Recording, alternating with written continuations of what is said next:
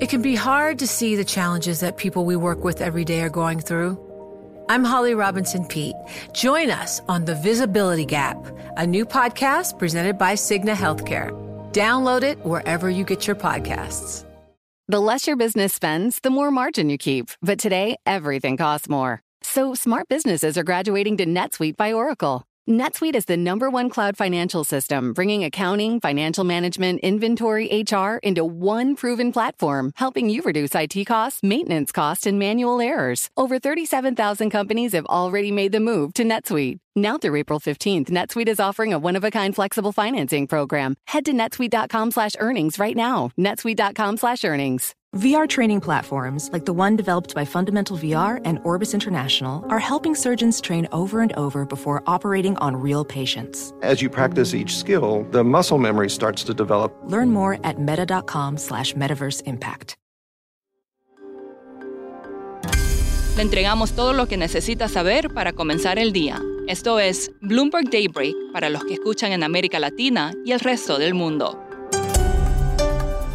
Buenos días y bienvenidos a Bloomberg Daybreak América Latina. Es viernes 29 de septiembre de 2023. Soy Eduardo Thompson y estas son las noticias que marcan la jornada. En el último día de transacciones del trimestre, los mercados están alcistas tras comentarios algo más dovish de funcionarios de la Fed y señales de menor inflación en Europa. Thomas Barkin de la Fed de Richmond dijo ayer que Estados Unidos evitará una baja económica severa y Austin Goolsby de la Fed de Chicago dijo también ayer que la Fed corre el riesgo de ir demasiado lejos con las tasas. Hoy se informó que la inflación en la zona del euro llegó a su menor nivel en un año. El Banco de Japón anunció una operación de compra de bonos no programada después de que las tasas de la deuda a largo plazo alcanzaran máximos en una década. La operación es pequeña y probablemente no lo bastante fuerte como para provocar una gran reducción de los rendimientos, pero una operación de mayor envergadura podría debilitar el yen hacia los 150 frente al dólar, según Sumitomo Mitsui. El cierre del gobierno estadounidense parece inevitable, por lo que el debate ahora se centra en su posible duración. Los republicanos de la Cámara de Representantes dieron a conocer el texto de un proyecto de ley provisional que financiaría al gobierno durante un mes. Más personas se suman a la visión de tasas de los bonos del Tesoro en 5%, entre ellos Larry Fink, fundador de BlackRock, y Bill Ackman de la firma de inversión Pershing Square Capital. Fink dijo en un foro, comillas, tendremos tasas de los bonos a 10 años en 5% o más debido a la inflación estructural.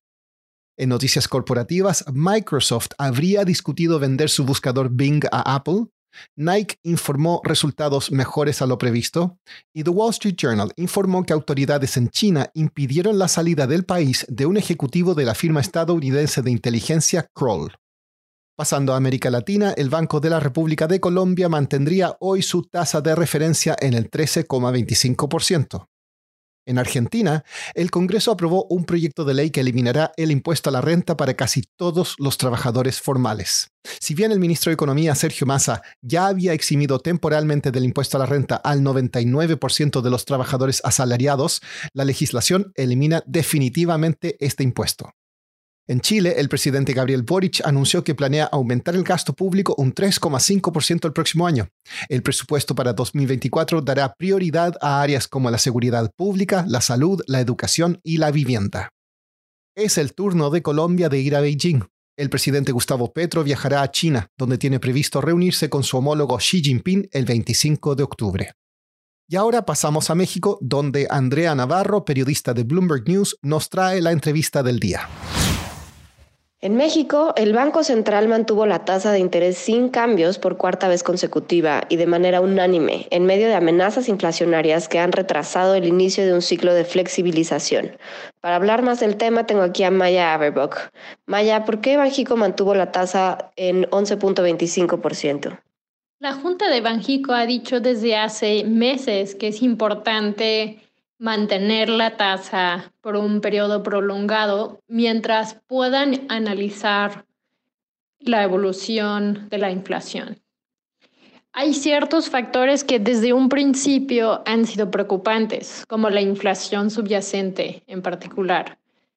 Pero también hay nuevos factores, como los precios energéticos que han aumentado de forma considerable en estos meses y también el crecimiento de la economía mexicana.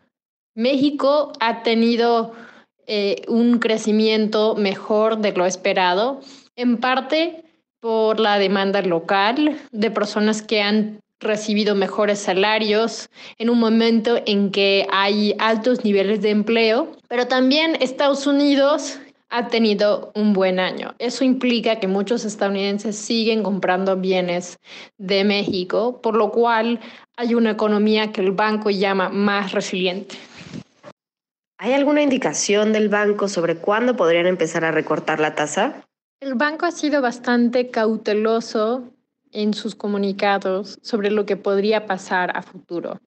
Simplemente repiten esa frase periodo prolongado, lo cual los analistas han tomado como eh, un señal de que no cortará la tasa este año, aunque el banco en sí no ha sido tan preciso.